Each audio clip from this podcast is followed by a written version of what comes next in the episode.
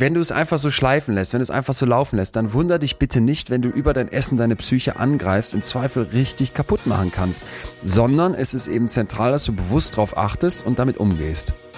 Dass du denkst, klar, natürlich wird es mir besser gehen, auch äh, eben gerade vom Kopf her, wenn ich mich äh, gut ernähre.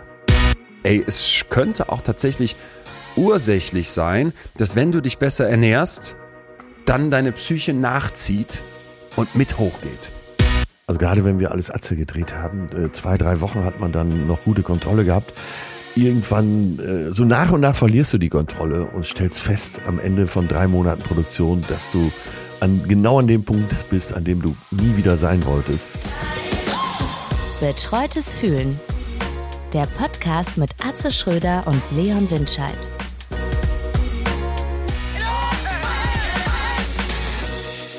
Ach, du bist gut gelaunt, oder? ich bin, ich, ich habe mich gefragt, wir haben uns länger nicht mehr begrüßt mit, dem, äh, mit den Worten, was ist denn dein Stimmt. Gefühl heute?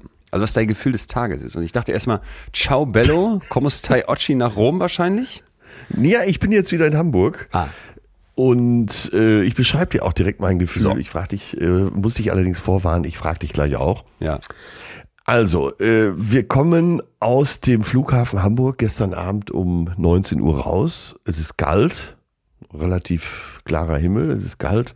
Und beide atmen durch und sagen, wie geil. Dass es wie? kalt ist. Nein, nein, Ja, nein. ja, oh Mann, ja, nee, ja, nee, ja, nee, nee, nee. oh, Gott, ich liebe es und oh, schau, Gott, der. Nein. Ähm, ich war heute Morgen schon an der Alster. Ja. Du hast dich gefreut über Regen und Nebel und. Ja, es äh, ist relativ gutes Wetter noch. Hier ist Okay. zwar bedeckt, aber es ist schön kühl und ich habe da gesessen und habe tatsächlich auch meine Schuhe ausgezogen.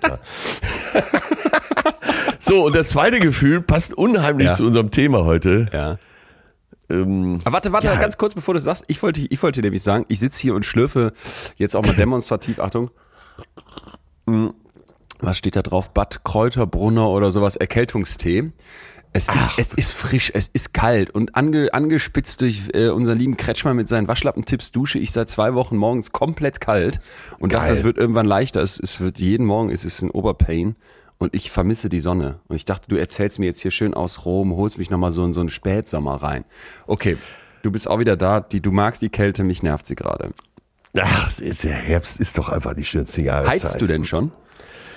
Äh, ich vermute, er ist geheizt. Ja, Guck, äh, das ist nämlich auch ein Unterschied. Ich heize noch nicht. Wir haben es hier noch aus und in unserem Altbau, ich wohne ja unterm Dach hier in unserer Fünfer-WG, ist es arschkalt. Hypothese übrigens, dass im, im Herbst und Winter jetzt alle zurück in die, in die Büros kommen, Homeoffice, keiner mehr Bock drauf Stimmt, hat. stimmt, stimmt, Oder? stimmt. Weil man Ja. da nicht mehr zu Hause heizen muss.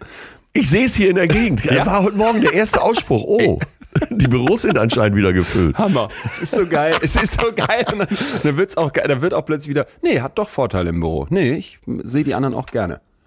Obwohl das sagen alle mittlerweile, unabhängig von den Also, äh, Energiekosten. Äh, ich muss mal wieder ins Büro. Ich will die war Kollegen so, mal wieder sehen. Genau, aber ich war in so vielen Firmen in letzter Zeit für Vorträge und über und über und überall geht's immer um ein Thema. Leon, was können wir tun? Die Leute kommen nicht mehr ins Büro. Ach, Ja. Die, die, die, die kommen nicht mehr. Die kommen noch so zu, Bruch, Bruch, zu Bruchteilen, aber ja.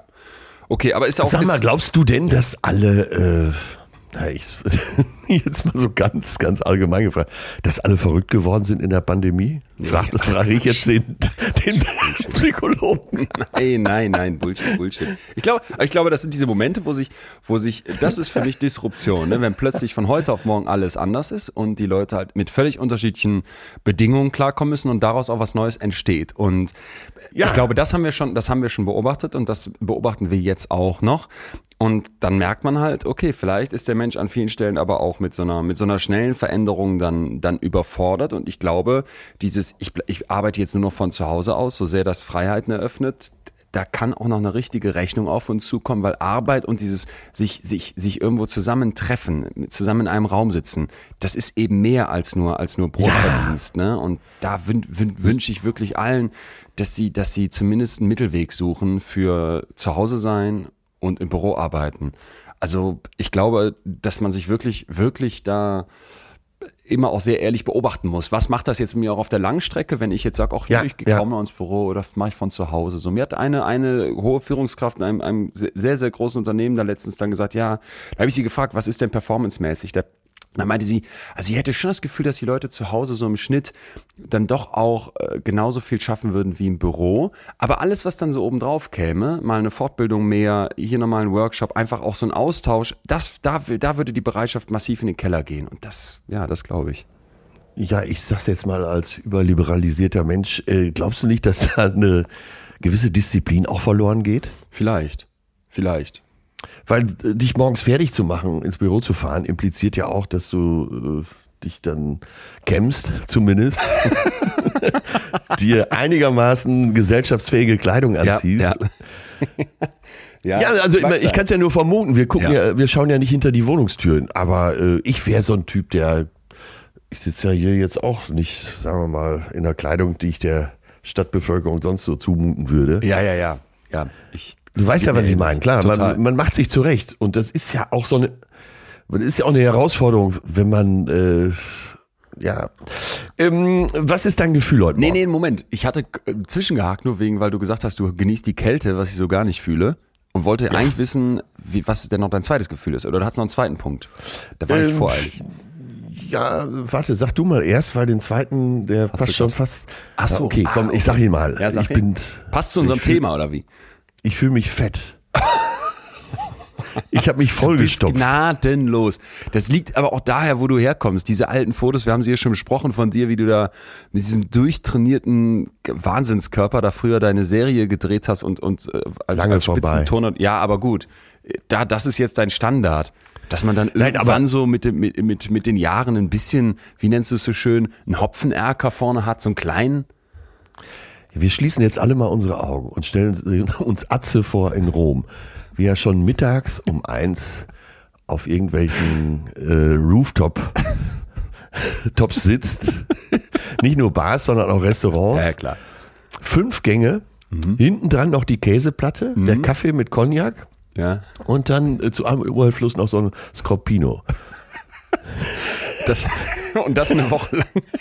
Ja, okay, okay. Und an keiner Pasta. Dann, ja. Also da sind wir Brüder im Geiste, absolut. Wir können doch nicht wirklich an einer guten Pasta vorbeigehen, ja, oder? Okay, verstanden, verstanden. Jetzt sitzt du da und fühlst dich fett.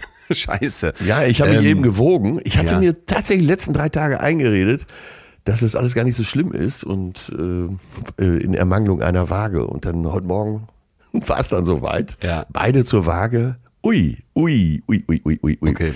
Aber das, ja. das passt wirklich ganz gut heute, weil ähm, du machst eigentlich genau den Punkt, den wir, glaube ich, wenn es um Essen und uns selber geht, ganz, ganz oft machen. Wir gucken von außen drauf, wir steigen auf eine Waage, lassen uns eine Zahl geben, sind dann abgefuckt, weil irgendwas nicht unserem, unserer Idealvorstellung entspricht, fühlen uns nicht schön und übersehen was anderes, was, was viel, viel wirkmächtiger ist, was viel, viel krasser ist, wo es, wo es heute drum gehen soll, nämlich den Einfluss von dem, was wir da in uns reinschaufeln und ja. wie unser Körper dann aufgestellt ist, auf unsere Psyche, auf unseren Kopf. Und wir hatten schon mal eine Folge hier zum kranken Hunger.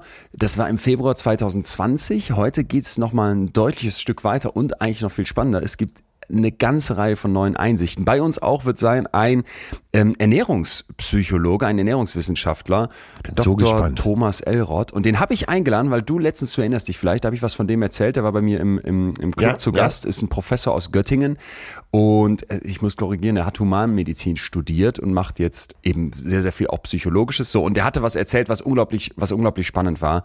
Erzähle ich dir alles gleich, aber das wird richtig geil. Ganz kurz noch mein Gefühl, ich bin beseelt, ich bin, ich bin, ich sitze hier, mir, mir geht's, mir geht's richtig gut, abgesehen von so ein bisschen leichten schnüpfelnder Nase, war ich am, am Freitag in Mainz. Wir sind am Donnerstag ja, schon ja. hingefahren, weil am Freitagabend war die erste TV-Aufzeichnung von meinem von meinem ersten Bühnenprogramm und Atze, ich habe ja hab ja langsam habe ich gedacht so ein bisschen auch ein dickes Fell und und bin so eingespielt. Ja, ich war, ja. Mir ging so die Düse. Ich hatte so einen Schiss. Ich war war und richtig, doch mal aufgeregt. eben äh, das Setting. Also ja. du warst auf dem Gelände vom ZDF. Nee, nee, nee, genau. Es fängt, es fängt vorher an. Das ist nämlich genau der Punkt, den ich dir erzählen wollte, was mich dann beseelt hat. Also ich komme da angefahren, Marius und Jonathan mit mir im Auto und wir waren ich hatte wie gesagt Schiss und es wurde auch noch bis bis zur letzten Nacht vorher mussten Videorechte geklärt werden und es musste alles fertig gemacht werden und ich habe ja so eine kleine Präsentation, wo ich so bestimmte Videos zeige und eben ja, Forschung ja. zeige. So, dann kommen wir da angefahren mit diesem Bauchgefühl der Aufregung schon dann dann als wir diesen Lerchenberg, ZDF hat ein riesiges Gelände am Lerchenberg in Mainz, als wir das hochfahren, da fällt mir die Abspannung mit einem Mal vom vom Körper fällt, fällt aus meinem Kopf raus. Und jetzt mache ich es wie du, stell dir so ein Szenario vor. Leichter Sonnenuntergang in Mainz am Lerchenberg, du kommst da hochgefahren, bist total mm. aufgeregt, siehst dann diesen, diese riesige Betonwüste aus Asphalt und, und Parkplatzflächen und da plötzlich blitzt, blitzt die Hoffnung auf, denn es steht ein Wohnwagen vor diesem Gelände wo nichts anderes steht, kein Auto, kein nix, einfach nur ein, ein Platz und da steht ein ja. Wohnwagen. Davor sitzen ja. acht komplett besoffene Mallorca-Rentner. Die haben so die Krombacher Pullen in der Hand, die haben so eine kleine Kühlbox mit Pikolöchen dabei und grölen schon so rum. Und ich denke, meine Fans sind wirklich die allergeilsten. Und kommen dann da rein mit diesem, mit diesem neuen Enthusiasmus, lauf zur Aufnahmeleitung und sag, boah, jetzt bin ich beruhigt, ey, wenn die hier schon vor der Tür kampieren, das, das muss gleich geil werden. Dann guckt die mich an und so richtig, so richtig, als würde sie jetzt so ein Kind einen Traum zerstören und meint, Leon, die sind nicht wegen dir da. Die sind jetzt schon hier wegen ZDF-Fernsehgarten am Sonntag. Ich wusste, dass das jetzt kommt. Und meinte die, die ganze Schlagerelite ist da zum Jahresfinale, kommen sie nochmal zusammen. Und dann meinte ich, Moment mal, heute ist, heute ist Freitag. Die ZDF-Fernsehgarten ist am Sonntag und da meinte die, ja, gibt so ein paar, die zelten dann hier einfach das ganze ja, Wochenende über ja. schon und saufen sich voll. Und dann bin ich natürlich reingegangen in diese Show und habe die Leute begrüßt und habe gesagt, ey, ich, ich hatte so eine Hoffnung, dass ihr da draußen schon sitzt und zeltet und sauft. Und dann habe ich gemerkt, eigentlich im Endeffekt seid ihr, glaube ich, doch das nettere Publikum. Aber jetzt ja. für nächstes Jahr habe ich gesagt, bitte, bitte, wenn ich hier angefangen komme, dann müssen hier schon Leute zelten. Und es war dann im Endeffekt, es war so, es ist so, weißt du, wenn alle Rädchen ineinander greifen, so war diese Aufzeichnung. Es gab ein paar technische Probleme, aber irgendwie habe ich mich, ich kam da raus und die sind ausgerastet. Also es war so, es war, sowas habe ich noch nicht erlebt. Es war so geil. Und da diese ganzen Kameras, wie gesagt, ich hatte nur Schiss, war, war auch völlig überfordert, weil der Regisseur mir noch gesagt hat, guck mal dahin, guck mal dahin. Und dann lief's aber und es lief einfach und es hat so einen Bock gemacht und entsprechend sitze ich hier heute beseelt Ach. vor dir am Mikrofon. Das ist mein Gefühl. Ich, ich freue mich mit. Ich wirklich, ach Gott, du weißt ja, wie sehr ich auch immer mit dir mitfieber. Und ach, guck mal, kriege ich richtig Gänsehaut. Ja. ich freue mich total mit. Hammer. Danke. Ach, mein Leon. Ja, ja. mein so, Leon. So, es war einfach, und das habe ich jetzt hier mitgenommen und wollte es auch mit übernehmen. Ja. Toll. So, jetzt ist mein Bauch mir schon egal. Toll, das hast du geschafft. Du bist ein guter Psychologe. Ja, das, das habe ich mir vorgenommen hier für den Start, für, die, für, deinen Start in die Woche. Dürfen wir noch einen weiteren schnellen Gedanken reingeben, weil unbedingt, der mich unbedingt, unbedingt. Doch, ähm, massiv beschäftigt. Frauen im Iran. Oh ja, oh Gott, ja, das. Äh, also stellst du an dir selber auch fest, äh, das ist glaube ich auch gut, dass man sich wirklich auch stündlich informiert, was geht da gerade? Ich stelle das fest, ich stelle fest, dass man, dass ich so einen ersten Impuls hatte und dachte, boah, weil ich ja letztes, nee, letztes Jahr war schon wieder vor zwei Jahren, du erinnerst dich, ich habe davon erzählt, diese Reise da so abrupt abbrechen musste, ja, dass ich so dachte, ja. boah, jetzt. Du als großer Iran-Fan. Genau, und dann ja. dachte ich so auf den, auf den, der erste Gedanke war, jetzt wäre ich gerne da, um das, um das mitzuerleben, um irgendwie vielleicht, was heißt, ne, unterstütze ist natürlich Quatsch, aber irgendwie irgendwie, um einfach, um einfach sowas mitzuerleben an einem, an einem Ort, der einem irgendwie, auch wenn man ihn nicht richtig kennt, am Herzen liegt. Und dann war ja. natürlich sofort der nächste Gedanke, oh Gott, da, da, da ist richtig Krawall, da ist richtig Gewalt auch im Spiel seitens dieser, dieser Truppen vom, vom, vom, äh, vom, vom, ich sag jetzt vom Diktator. Und du sitzt da und denkst, äh, zum, ja, die Revolutionsgarden sind, sind ja genau aus diesem Grunde gegründet worden. Ne? Plus Sittenpolizei obendrauf. Ne? Ja. Ne? Und, und gleichzeitig war aber bei mir so die ganze Zeit dieser Impuls, ey, Wahnsinn. Das ist, das sind doch wahrscheinlich diese Momente, die die Welt verändern. Wenn dann Frauen aufstehen und, und es, und es irgendwie schaffen, und das muss man sich ja vorstellen. Du stellst dich vor die Truppen vom Diktator und schreist weg mit dem Diktator. Du, du machst all das, was die dir da einfach verbieten. Die nehmen Einfluss auf deinen Körper, die, die schreiben dir vor, ja. wie deine Haare zu tragen ist, wie du zu leben hast. Und dann rebellierst du dagegen also ich habe so, so, so viel Respekt und denke einfach, wahrscheinlich hört keine iranische Frau hier zu oder fast keine. Und, und trotzdem dachte ich, wir alle da haben doch irgendwie jetzt auch eine Verantwortung, uns, uns so solidarisch, wie es nur irgendwie möglich ist, zu zeigen. Unbedingt. Öffentlichkeit schaffen, äh, Druck ausüben. Dann äh, überlegen, wen kennt man, der politisch auch Einfluss nehmen kann. Ja. Ach man, ey, das ist einfach so ungerecht. Diese, das Gefühl macht einem so zu schaffen, äh, dass so denkst, wenn ich jetzt eine Frau im Iran wäre und ich könnte nicht so leben, wie ich möchte, oder kommen dann irgendwelche Holzköpfe und sagen dir Schleier hoch oder äh, verprügeln dich gar. Das ist einfach so, da steckt so viel Ungerechtigkeit drin. Das, das hat man schon fast körperliche Reaktionen. Ja, ganz schlimm. Und, und dann dieser Mut zu sagen, dagegen rebellieren wir jetzt aber trotzdem. Ne? Ich denke dann immer, ich war zufällig bei der, beim Reeperbahn Festival in ein Kraftclub-Konzert gelaufen Und die haben dann, haben dann an einem von ihren Songs gibt's halt die Stelle, wo die sagen, es ist leid zu rufen, Nazis raus, da wo keine Nazis Ja. sind. Und Ja, dann denke ich ja. mir, jetzt da sich hinzustellen, wo du weißt, was mit dir passieren kann, wo du weißt, was mit deiner Familie passieren kann im Iran und dann zu sagen, wir machen es trotzdem und wir, es, äh, es ist, das Maß ist voll und jetzt lassen, lassen wir, was heißt, lassen wir uns nicht mehr gefallen? Man wollte es sich nie gefallen lassen, aber jetzt haben wir diesen Mut, das ist für mich einfach, das ist für mich wirklich, wie bei, wie bei den Geschwistern Scholl, dass du einfach, das ist für mich der, der, das krasseste Ausmaß an Mut, vor dem ich so einen Respekt habe, wenn du, wenn richtig alles auf dem Spiel steht und du es trotzdem machst.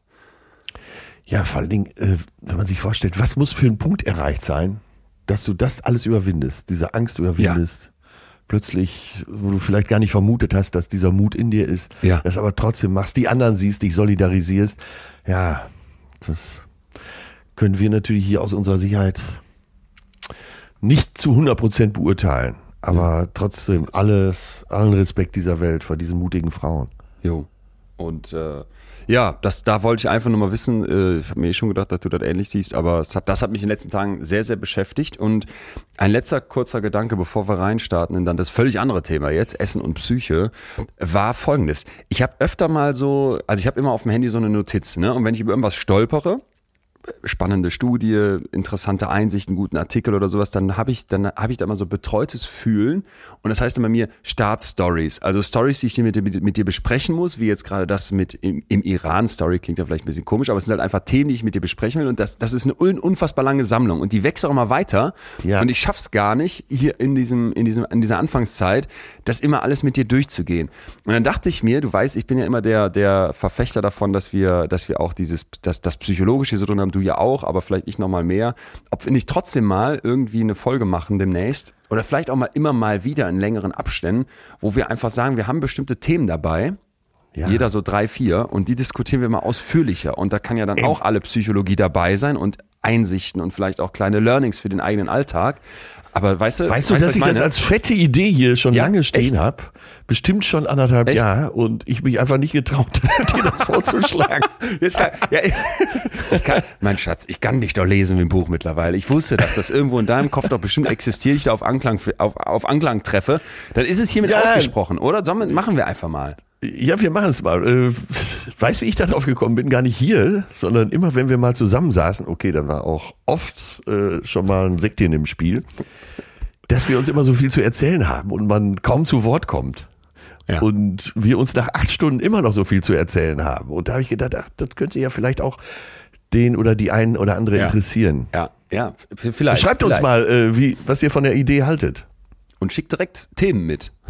Kleine Start, betreutes Fühlen Startstories. BF Startstories heißt die Notiz.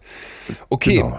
dann aber Die können jetzt. auch sehr boulevardesk sein. Ah ja, bitte, bitte. Je mehr, desto besser. Jetzt, Atze, ähm, bist du Ähm, bereit? äh, Ein Satz nur. Ja, und ich unbedingt. möchte auch gar nicht, dass du darauf eingehst. Auch sehr boulevardesk. Ich habe zum ersten Mal in meinem Leben gestern Sommerhaus der Stars gesehen. Ich weiß jetzt. Ausgezeichnet mit dem Fernsehpreis? Oder nee, das war Kampf der Reality Stars. Entschuldigung. Das habe ich, das hab ich bei Baywatch Berlin gehört, wie äh, Klaas Häufer Umlauf mit äh, Jakob und Schmidti zusammensitzen, die ja eben auch äh, produzieren Wer Ja. steht mir die Show mit Joko. Ja. Und wirklich, das ist wirklich sehr innovativ. Da stecken so tolle Ideen drin. Die arbeiten so akkurat, die geben sich so viel Mühe, die haben eine tolle Redaktion. Und dann sagte Jakob, und dann sitzt du da mit deinem neuen Anzug beim Fernsehpreis und siehst, wie eben auch Kathy Hummels auf der Bühne steht, weil sie gerade Kampf der Reality Stars den Fernsehpreis gewonnen und du möchtest einfach nur noch sterben. Meine, meine These ist, dass dieses sehr, sehr ähm, wohl ausgewählte Board der Leute, die den Fernsehpreis vergeben, also diese ähm, Jurorinnen und Juroren, äh, dass sie dann, dass die wiederum da sitzen und sich denken, ja komm, das muss doch auch für die, für Ja, die Masse ja, sein und wir ja, können hier nicht nur Feuilleton und jetzt nicht nur irgendwelche, irgendwelche Arte-Sendungen nachts um 23 Uhr oder wir müssen auch irgendwie Schrott mit rein. Und dann sagen die, komm, was ist so, was ist so das Allerschrottigste und was so das und dass dann so eine Entscheidung darauf basierend gefällt wird. Aber ich habe mich, ich habe mich gefreut, weil ich habe Kathi Hummels ähm, äh, interviewt vor, du Kathy, weißt, bitte, Kathy, Kathy. Kathy interviewt vor einiger Zeit. Und zu, zu dieser ganzen Sendung und zu ihren Moderationen und so kann ich gar nichts sagen, weiß ich nicht. Aber zu dem, was sie zum Thema Depression mir erzählt hat, ihrem Umgang dazu und wie sie sich auch zum Beispiel für die Dep Ja. Deutsche Depressionshilfe stark macht, was, was übrigens eine ganz, ganz tolle Organisation ist. Da muss ich sagen, bei allem, was du Kathy vielleicht vorwerfen kannst, sage ich Danke und das finde ich gut und deswegen habe ich mich trotzdem irgendwie mit ihr gefreut. So. Ja, ich, ich möchte ihr auch gar nichts vorwerfen, nur diese Show. Das ist wirklich, ich habe gestern mit offenem Mund da gesessen Ja. und äh, damit will ich es auch gut sein lassen. Aber es ist schön, Das dass das Programm okay. auch nach unten abgerundet wird. Und äh, wie haben wir alle gelernt? Was haben wir hier für ein Learning? Ja, ich bin gespannt. Immer mal fragen, warum? Oh ja. Und mit dieser, dieser offenen These dazu leiten wir über. Zu meinem Belly. Ja, oh Gott.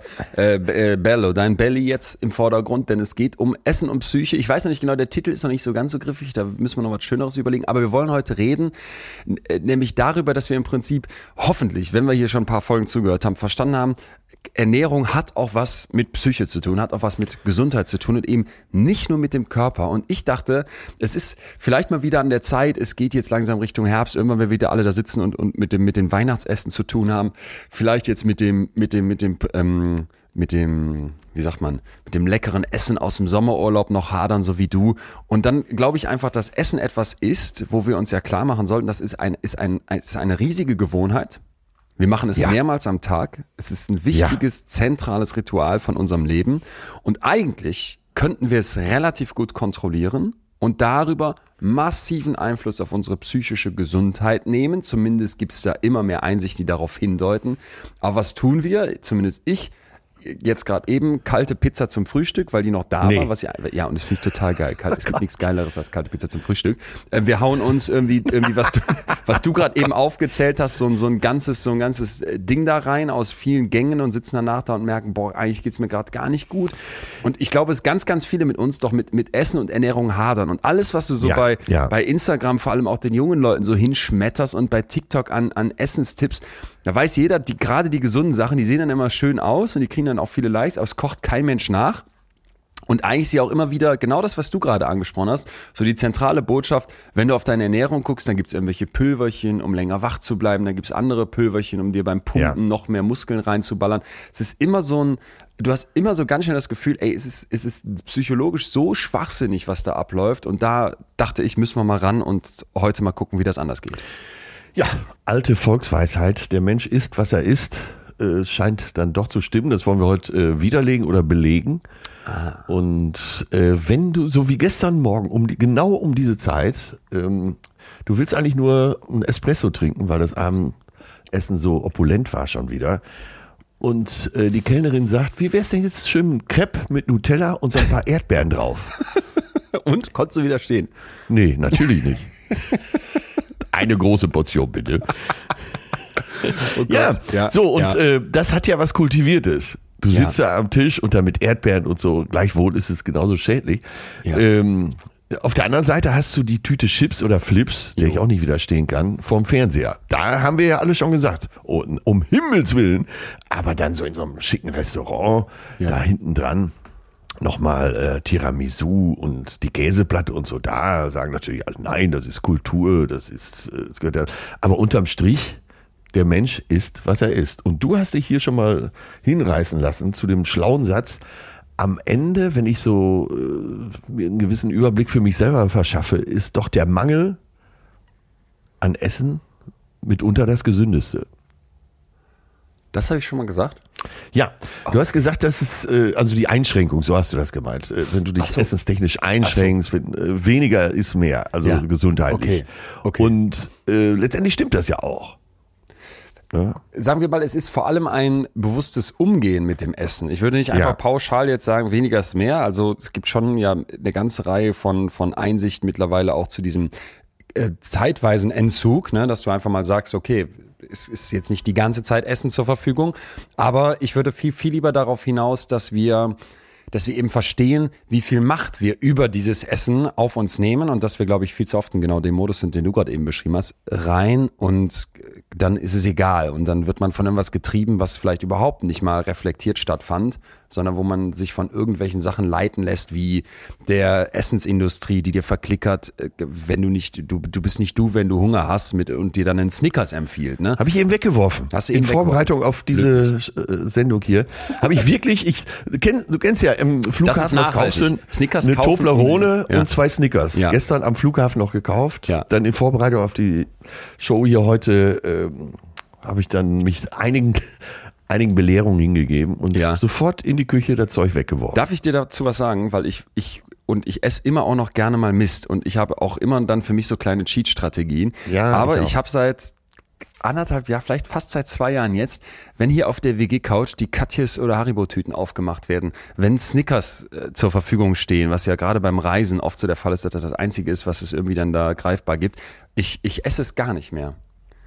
Und es ist so krass, wie das eine Gewohnheitssache ist. Also meine, meine Austricksstrategien sind dann, Eis ist noch erlaubt und das kann man auch sehr gut verfügbar haben zu Hause. Dann esse ich sehr oft Magnum.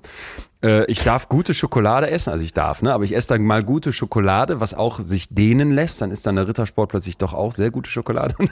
Ist Ja, man damit, ja. aber Wieder aber so, verschließbar. Wieder verschließbar, aber so diese ganz ähm, normalen Süßigkeiten, die ja auch gerade bei irgendwelchen Produktionen und so immer dann rumstehen und jeder knallt sich die rein, das kann man sich so heftig abgewöhnen. Ich war verblüfft, Ja. weil es war früher mein, früher mein, mein Lebenselixier.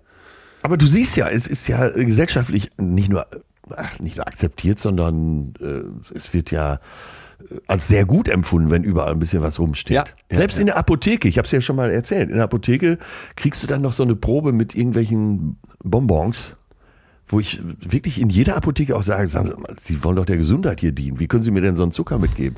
Und jedes Mal kommt, ach ja, stimmt, haben Sie recht, dann kriege ich nur so eine Packung Tempotaschentücher.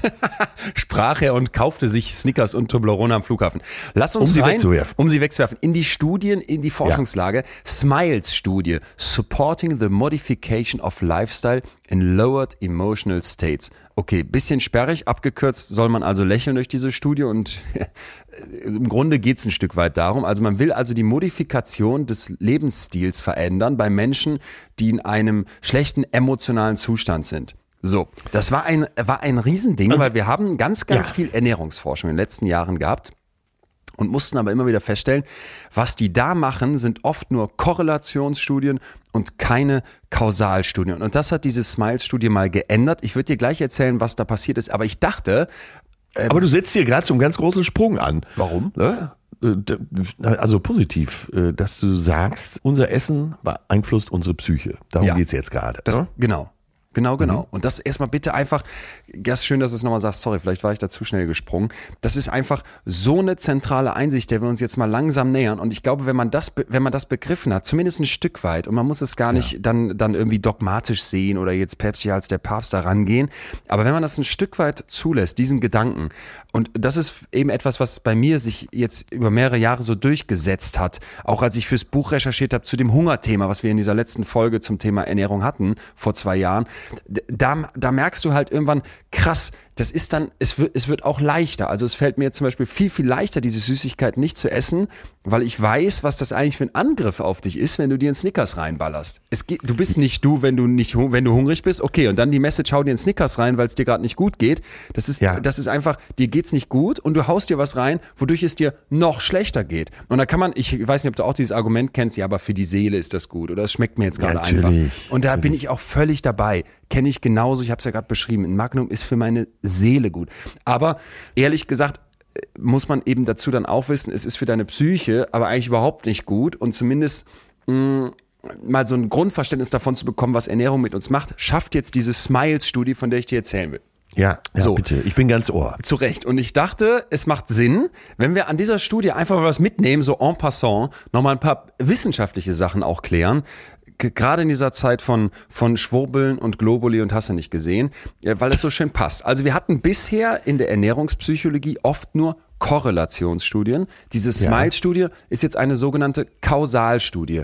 Darf ich dich fragen, und bitte äh, sieh's mir nach, ich meine das jetzt nicht besserwisserisch, sondern einfach nur um zu gucken, wo, wo wir stehen. Oh, ähm, kann, kennst du den Unterschied? Könntest du Nein, erklären? äh, ich Nein. Hätte, äh, selbst wenn du nicht gefragt hättest, hätte, ich's, hätte ich jetzt nachgefragt, ja. Okay, also eine Korrelationsstudie würde jetzt bedeuten, wir beobachten zwei Maße und gucken, ob die korrelieren, ob es da einen Zusammenhang gibt. Ja, also wir könnten zum Beispiel nachgucken, ob es einen Zusammenhang gibt zwischen Depression und Übergewicht. Dann suche ich mir Leute und frage, wie schwer bist du denn? Und dann frage ich, und hast du Depression oder nicht? Das wird man ein bisschen komplizierter machen mit Fragebögen. Man wird sich vielleicht nicht nur fragen, wie schwer bist du, man wird sich auch noch auf eine Waage stellen. Und ich sage jetzt mal einfach fiktiv, ist jetzt komplett erfunden. Dann findet man plötzlich, wenn Leute äh, zunehmen, haben die plötzlich mehr Depression. Ja? Jetzt ist die große Ja. Frage, wir haben hier einen Zusammenhang. Aha, Ja. Leute nehmen zu und haben mehr Depression. Da könnte ich jetzt die Überschrift draus machen, dick sein macht depressiv. Ja. Bam. Und da habe ich eine fette Headline und das interessiert alle, ne? Weil was? Ach krass, Ja, ja, okay, ja, Gewicht. Aber was ist hier passiert? Wissen wir jetzt, ob es tatsächlich das Übergewicht ist, das zu Depressionen führt? Oder könnte es nicht andersrum sein, dass einfach Ja. Leute, die Depressionen haben, mehr essen? Oder sich anders ernähren und dadurch zunehmen? Ja, ja, oder genau, dass sich was, da sie, was sie essen, ja. Genau, und da gibt's noch tausend weitere Gründe, die ich mir jetzt vorstellen könnte. Ich könnte ja auch sagen, ey, die essen gar nicht mehr, aber irgendwas verändert sich in deren Stoffwechsel. Und vielleicht, Ja. äh, jetzt mache ich es mal ganz absurd, finde ich noch ganz andere Sachen. Ey, die, die essen gar nicht mehr und es verändert sich auch nichts in deren Stoffwechsel, aber die haben irgendwie ein Problem beim Ausscheiden des Essens. Ich fantasiere jetzt, das bleibt länger an denen drin und daraus werden dann mehr Nährstoffe gezogen und dadurch nehmen die zu und können überhaupt nichts dafür. Und das ist eben der Punkt. Korrelation heißt einfach erstmal nur Zusammenhang. Und unser lieber Professor äh, Günther Gedieger, ein, ein von mir sehr geschätzter Statistiker aus Münster, hat uns nämlich in, der ersten, in den ersten Vorlesungen, Vorlesungen immer versucht zu erklären, Leute, Korrelation sagt nichts über Ursache und Wirkung aus. Es gibt zum Beispiel wunderschöne Korrelation, dass in Regionen, wo es mehr Klapperstörche gibt, auch mehr Babys zur Welt kommen. Ja, So. ja. Und da kannst du jetzt, könntest du jetzt sagen, ah, wir wissen ja alle, der Klapperstorch bringt die Babys. Logisch, da wo mehr Klapperstörche beobachtet werden, werden auch mehr Babys hingebracht. Also ist der Klapperstorch vielleicht doch derjenige, der die Babys bringt. Da merkt man jetzt schon, das ist Bullshit, sondern es liegt vielleicht an ganz anderen Faktoren. Zum Beispiel, ich fantasiere jetzt wieder, dass auf dem Land die Leute mehr, mehr bumsen und dann kommt's, gibt's mehr Kinder, ne? Mehr, ja, mehr saufen. mehr, mehr saufen. und das ist halt eben der Punkt, was jetzt eine Korrelationsstudie ist. Und die sind gar nicht falsch. Also es ist völlig okay, dass man bestimmte Sachen erstmal mit Korrelation untersucht, weil man ja auch nicht alles ähm, direkt mit Experimenten machen kann, da kommen wir jetzt Ja, zu, sondern ja. man erstmal Zusammenhänge sich anguckt. Warum machst du so? Sorry, sorry, das Beispiel war so gut. Ich hoffe, du hast es in deinem Programm. Okay, so, ähm, jetzt kommt der Punkt und ich gieße mir zwischendurch einen Tee ein, weil Katze mental. Warte, ich mache da schon mal eine Notiz für den 15. Oktober. Ja. okay, was ist jetzt dahingegen eine Kausalstudie? Kausal äh, wittern wir schon, es geht jetzt hier tatsächlich um Ursachen. Wa- Was ist die Kausalität von etwas? Und da will ich dann noch was oben drauflegen, wenn wir Kausalstudie machen, wenn wir wirklich rausfinden wollen, was ist die Ursache und was ist die Wirkung, dann wünschen wir uns randomisierte Kontrollstudien. Ja? Ja. es gibt noch ein paar mehr Ansprüche, aber erstmal randomisierte Kontrollstudie. Und das kann ich dir jetzt wunderschön an dieser Smiles, an dieser Smiles-Untersuchung erzählen, wo es dann jetzt wieder um unser Thema ums Ernähren geht, weil die wollten wissen, wenn ich meine Ernährung verbessere, verbessert sich dann auch meine psychische Gesundheit. So. Ja. Und jetzt könnte ich in der Korrelationsstudie fragen, ey, wie, wie gut ernährst du dich denn und wie gut ist deine psychische Gesundheit? Dann wüsste ich aber nicht, wie gerade beschrieben, liegt es am Essen oder liegt es daran, dass psychisch gesunde Leute einfach gesünder okay. essen? Ja? Ja, und jetzt will ja. ich wissen, was ist die Ursache? Was brauche ich dafür? Ich brauche Felicia Jacka, das ist die Direktorin des Food and Mood Center an der australischen Deakin University und die macht jetzt diese zwölfwöchige Studie mit 67 Versuchspersonen und jetzt kommt der Punkt, 33 davon kommen in die Experimentalgruppe und 34 davon kommen in die Kontrollgruppe. Und jetzt witterst du schon randomisiert Ja, ja, kontrolliert. Worum geht's bei so einem Experiment? Ich pack die Leute jetzt zufällig in diese beiden Gruppen. Randomisiert, random. Ne? Die kommen rein, Ja, ziehen ja, irgendwie ja, eine ja, Nummer ja. und dann sage ich, du gehst da in die Tür und du gehst da in die Tür. Und der eine ist dann am Ende in der Experimentalgruppe, mit dem wird das Experiment gemacht, mit dem wird etwas gemacht, was wir tatsächlich vermuten, dass das einen Effekt haben könnte. Und die andere Gruppe, mit der machen wir auch etwas, damit mit denen nicht nichts passiert. Weil wenn ich jetzt sagen würde, pass mal auf, ich denke, dass Globuli deine Gesundheit verbessern, dann gebe ich dir Globuli Ja, und ja. plötzlich sagen die Leute, ey, mir geht's wirklich besser. Mir geht's richtig gut. Dann würde ich aber doch wissen wollen, liegt das jetzt an den Globuli oder liegt das einfach daran, dass hier du an einer Studie mal reinkamst, dass da ein Professor vor dir steht, dass dir dir ein, ein kleines Tablettchen auf die Zunge gibt? Weil das könnte ja, Ja, auch einfach ja. sein, dass es ein reiner Placebo-Effekt ist und das überhaupt nichts mit dem Zeug im Globuli zu tun hat, sondern einfach nur damit, dass irgendwas mit dir gemacht wurde.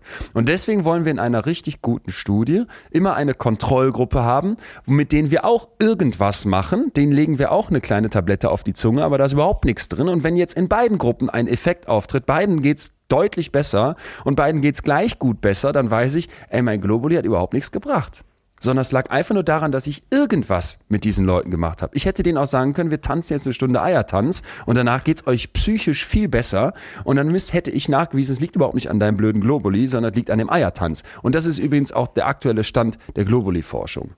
Okay. Das ähm, führt uns dann Sollten zurück. wir jetzt verstanden haben, den Unterschied zwischen Korrelationsstudie und Kausalstudie.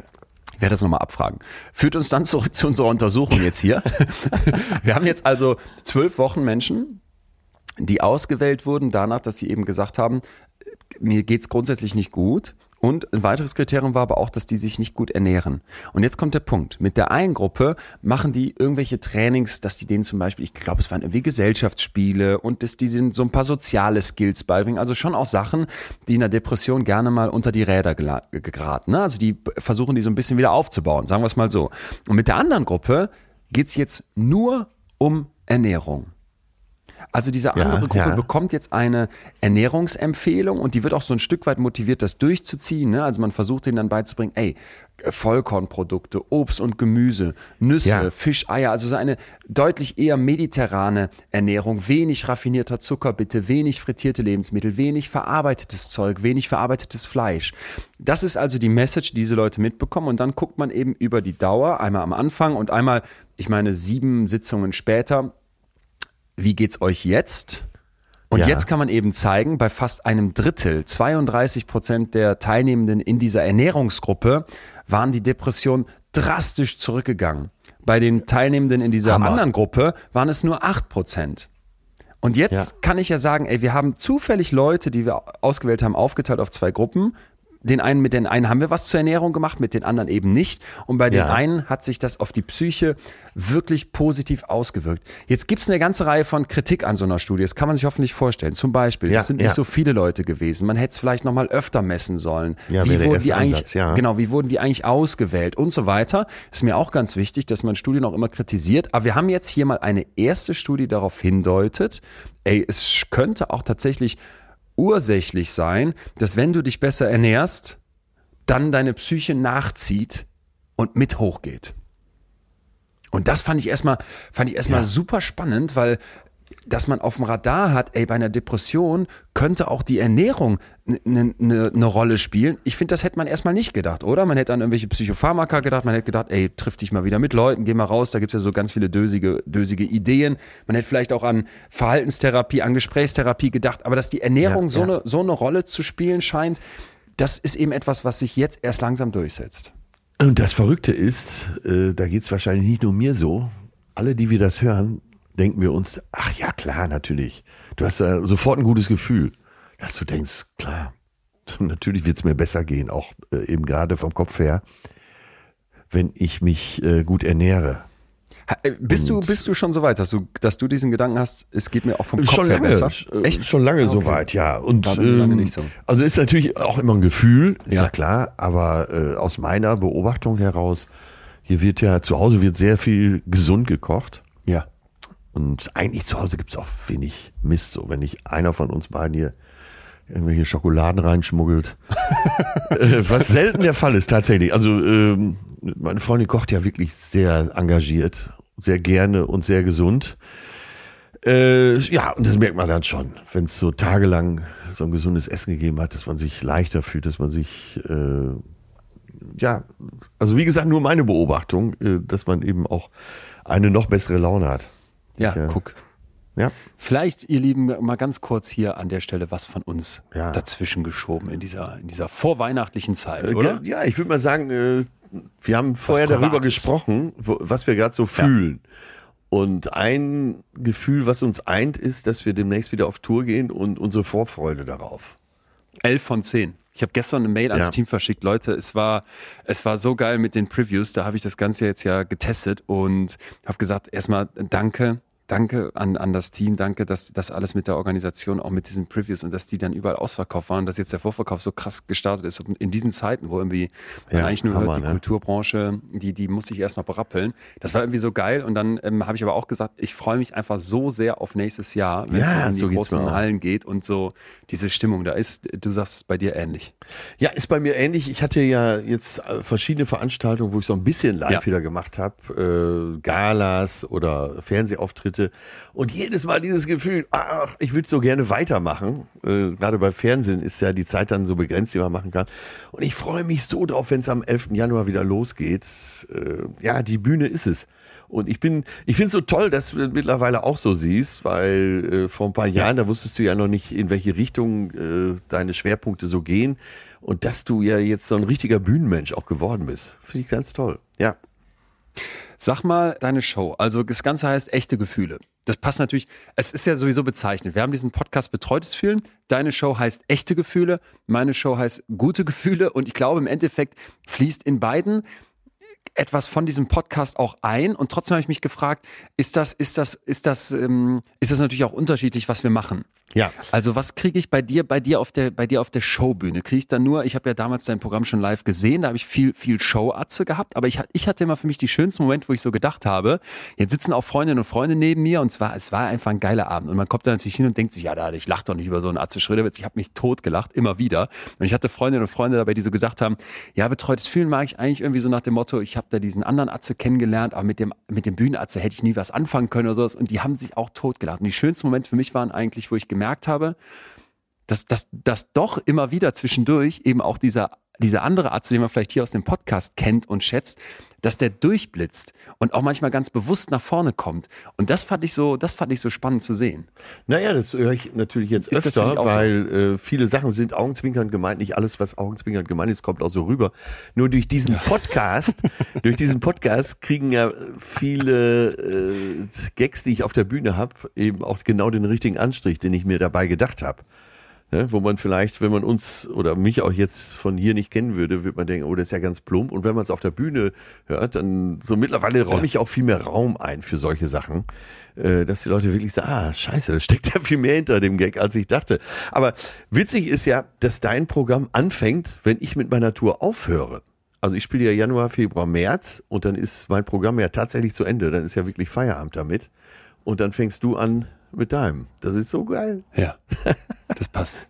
Das passt perfekt aneinander. Also ich muss sagen, ich habe ich ja diesen, diesen Punkt gar nicht so sehr mit diesem, dass es irgendwie einen Bühnenleon gibt. Und du hast gerade eben gesagt, trotzdem musste ich für mich diese Erfahrung erstmal machen, überhaupt auf eine Bühne zu gehen. Ja. Und das hat, das hat für mich nach wie vor auch ganz viel mit so einem mit so, mit so, mit so Fragen, Fragen an mich selber zu tun. Wieso mache ich das? Genieße ja, ich ja. das? Also ich genieße es total. Ich frage mich, was genieße ich da dran? Aber Ach, das höre ich ja bei immer dir immer raus, was du genießt. Du genießt ja. ja. diese Zeit mit dem Publikum zusammen. Immer genau. wenn du, wenn du genau. äh, so montags, wenn wir montags sprechen und du bist so ganz beseelt, dann war das immer so äh, quasi so eine äh, Dialektik mit dem Publikum, dass ihr euch so hochgeschaukelt habt. Ja, und dann merke ich immer, dass genau. du so richtig mit Leib und Seele dabei warst und so genossen hast, auch wenn so aus dem Publikum mal Sachen kamen. Toll. Die, die, das ganze Ding heißt ja deswegen gute Gefühle, weil ich hoffe, dass viele Leute da hinkommen in der Annahme, dass es jetzt, dass es jetzt ums gute Fühlen und um Be Positive und Happiness-Kultur geht und, und dass man mit so einem breiten Grinsen nach Hause geht. Und das passiert auch, aber eben und das habe ich jetzt immer wieder erlebt, anders als man vielleicht erstmal erwartet, weil es gibt halt durchaus Momente, da haben, da haben Leute da schon gesessen, ich habe es gesehen, die haben, die haben dann geweint. Oder dass es einfach auch mal Momente gibt, wo es, wo es ganz ruhig ist und dann sitzen da tausend Hirn und du merkst, jetzt macht es gerade Klick und du könntest eine Nadel fallen hören. Das ist für mich eigentlich fast das Schönste ja, auf der Bühne, wenn ich dann ja. so merke. Es gibt zum Beispiel eine Stelle, das würde ich auch sagen, eine meiner Liebsten, da rede ich über emotionale Wunden und was für emotionale Wunden unsere Eltern uns mitgeben, womit ja. wir so geprägt werden. Du erzählst ja hier oft auch von der Prägung und von der Konditionierung und wie diese Vergangenheit bis in unser Heute reinwirkt und wie wir mit solchen emotionalen Wunden umgehen können. Ja. Und dass da verschiedene Wege gibt. Ich verrate jetzt nicht alle, aber ein Weg halt eben der ist, dass du dich fragst, kann ich verzeihen? kann ich loslassen. Und da hat mir eine erfahrene Therapeutin was, was erzählt, weil ich den Bühnen, Leuten noch auf der Bühne erzähle, dass du eben sagst, zwischen dem Erkennen, ich habe da eine emotionale Wunde und dem vergeben können, brauchst du Raum. Brauchst du Raum für die Gefühle, die damit einhergehen. Vielleicht eine Wut, die sich angestaut hat, vielleicht auch eine Traurigkeit, vielleicht eine Verletzlichkeit. Und wenn du die zulässt, ist dann wie so eine Wunde, die wirklich heilen kann, dann kannst du irgendwann am Ende dieses Prozesses sagen, und jetzt streich dir die Hand aus, liebe Mutter, lieber Vater, liebe Bezugsperson, und verzeih dir das. Und dann kann man auch wie, äh, kann man irgendwie weitergehen. Und du merkst halt einfach, wenn das, das dann berührt einen ja schon, wenn du das jetzt so dazu, nacherzählst, ja. Genau, wenn, wenn das dann die Leute berührt, das genieße ich total. Und da habe ich so das Gefühl, das heißt für mich eben gutes Fühlen. Und das versuchen wir auch hier in diesem Podcast ja zu, zu transportieren, dass man eben nicht sagt, es muss immer, immer strahlen und immer happy sein. Es wird natürlich auch viel gelacht an dem Abend und am Ende geht man hoffentlich auch mit dem Strahlen, aber dass man eben sagt, wie gehe ich eigentlich mit negativen Gefühlen richtig um und haben die nicht auch eine gute Seite? Das ist so für mich die, die Kern, die Kernidee. Und das sind die Momente, die ich am meisten genieße, die darauf einzahlen. Ich freue mich auf deine Tour. Weil da habe ich wir viel Zeit uns, für dich. Wir, wir, wir können ja beide ähm, uns schon mal Tickets füreinander holen. Ja. Wir würden uns freuen, Leute, wenn ihr das auch macht, weil es lohnt sich. So kann man, kann man es einfach ja, selbstbewusst so sagen. Ja, es wird vor allem Abend. kann man sagen, dass wir beide sehr viel Herzblut drinstecken haben. Und ich finde, das ja. ist das Schönste, ja. was man über sein eigenes Programm sagen kann. Ja viel Schweiß, viel Herzblut, viel Freude. Ja. Insofern echte Gefühle oder gute Gefühle oder wer sagt, ich gehe von Januar bis März zum Atze und danach zum Lehren, da kannst du ja beides holen. Das wäre eigentlich wahrscheinlich das Schlauste. Da kannst du auch mal nebeneinander halten und ja. dann kannst du am Ende sagen, ich bin so fühlend betreut. Nicht nur im Podcast, sondern da auch mal live. Naja, damit sind wir, würde ich sagen, äh, mit diesem kleinen Einschub hier fertig. Wollten euch das nur noch mal sagen, weil beim Atze ja sowieso eigentlich immer alles ausverkauft ist. Ich mich freue, dass es bei mir bei, bei der letzten Tour auch fast überall der Fall war. Und wenn ihr Tickets noch haben wollt und vor allem vor Weihnachten, das läuft jetzt langsam in so einen Trichter hin und da wird es zum Teil schon knapp in manchen Städten. Äh, falls ihr Bock auf eine Karte habt, holt euch die bald. Ihr verschenkt was Schönes. Leon, ach, ich freue mich. ich auch. Fühl dich, fühl dich betreut, mein lieber Schatz. Dito, Dito. Äh, da, da gab es einen Schlagsatz, den ich dachte, den müssen wir uns heute notieren, vielleicht als erstes kleines Zwischenfazit von Dr. Drew Ramsey von der Columbia University, ein Ernährungspsychiater, der sagt folgendes, viele Menschen leben in einer Nahrungswüste fürs Gehirn. Und das fand ich, das fand ich so einen starken Satz, weil wenn man, ja. wenn man sich ernährt, wenn man isst, ich denke, ich dachte da früher immer, mittlerweile eben nicht mehr, früher eben immer so, ja, ist für meinen Körper. Ich, ich brauche so ein bestimmtes, bestimmtes Maß an Ballaststoffen, ich brauche irgendwie Eiweiß, ich brauche was weiß ich, was man so alles braucht.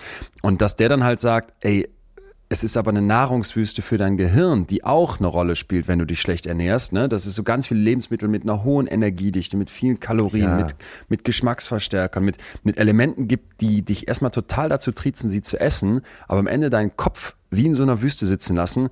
Das fand ich, fand ich so einen, so einen ganz, ganz zentralen Punkt. Ja, ich will mal einfach so, fast hätte ich wieder Volksmund gesagt, aber so sagen wir vielleicht mal nehmen wir, sag ich mal, das Böse, den gesunden Menschenverstand, wenn du dich vollstopfst mit irgendwelchen, was wir ja Gott sei Dank machen, Schweinefleisch oder so, ne? Dann, also ich fühle mich da nicht gut. Äh, teilweise spricht man ja auch, meine Oma kam da auch immer mit, sie sprach von Bauchgehirn. Oh. Und ja klar, in dem, im Verdauungstrakt sind auch unzählige Nervenzellen und da ja alles an unserem Zentralcomputer, ne, bitte lass mich das einfach mal so, so reinwerfen, ja, ja, ja, ne? unwissenschaftlich. Alles, jede Zelle hängt an dem Zentralcomputer in unserem Kopf, dann äh, wäre es ja, äh, sagen wir mal, zumindest töricht, so grundsätzlich davon auszugehen, dass es völlig egal ist, was wir da äh, unten in unser, unserem Verdauungstrakt veranstalten. Nice. Kommen wir, habe ich gleich äh, Sachen Teilweise sogar wissenschaftlich untermauert ja. in dem äh, tollen Buch äh, Darm mit Charme. Ja, und äh, äh, das ist mittlerweile ein paar Jahre alt. Es gibt neue Forschung. Da habe ich gleich Sachen für dich, da, da, es schlackern einem die Ohren. Es wird um, es wird um Multiple Sklerose gehen und Zwillinge. Es wird nochmal um äh, Stuhltransplantation gehen, die hier schon angesprochen wurden. Aber auch da hat sich Neues, hat sich Neues aufgetan. Es ist wirklich krass. Erstmal, weil du es gerade so sagst, weil ich es so spannend finde.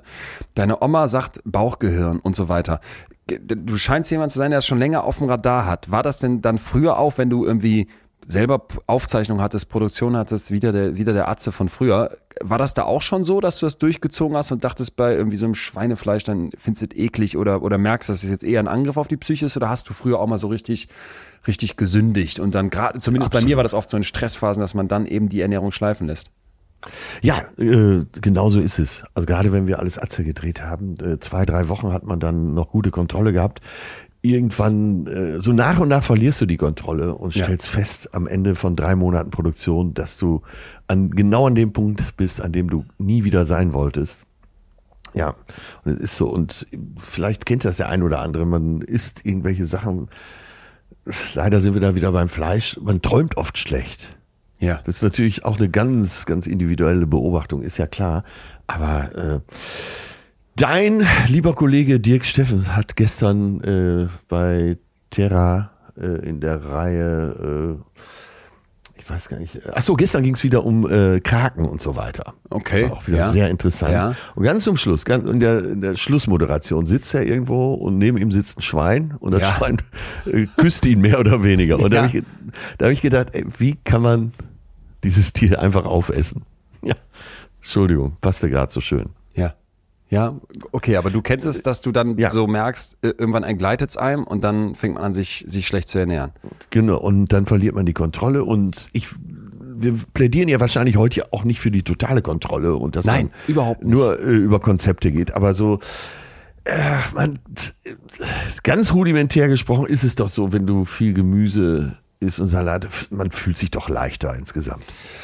Also es gibt, es gibt Leute in der Forschung, die gehen so weit, dass die meinen, was ist denn eigentlich mit uns los? Warum fühlen sich heute so psychisch angegriffen? Und die sagen, es ist einfach, dass wir mit dieser westlichen Ernährung zu einem Mangel an Widerstandsfähigkeit geführt haben. Ne? Ja. Dass, uns, dass es uns psychisch an diesen Mikronährstoffen, über die wir gleich sprechen, die eben eine riesen Auswirkung auf unser mentales Wohlsein haben, dass es uns daran fehlt, dass da richtig was schiefläuft. Ich muss sagen, dafür ist mir die Forschungslage noch zu dünn. Ich möchte, dass wir da immer vorsichtig bleiben und argumentieren, vor allem wenn es um ganz große Zusammenhänge geht. Aber es gibt eben schon mittlerweile wirklich, wirklich viele, viele Hinweise, die zeigen, ey, Ja. da geht richtig was ab im Darm. Und ich habe für dich mal Lisa und Julia mitgebracht. Das sind Ja. Zwillinge, die sich von außen na, wirklich überhaupt nicht unterscheiden, haben beide lange Haare, einen Pferdeschwanz, dunkle, schlaue Augen, offenes Lächeln und so weiter.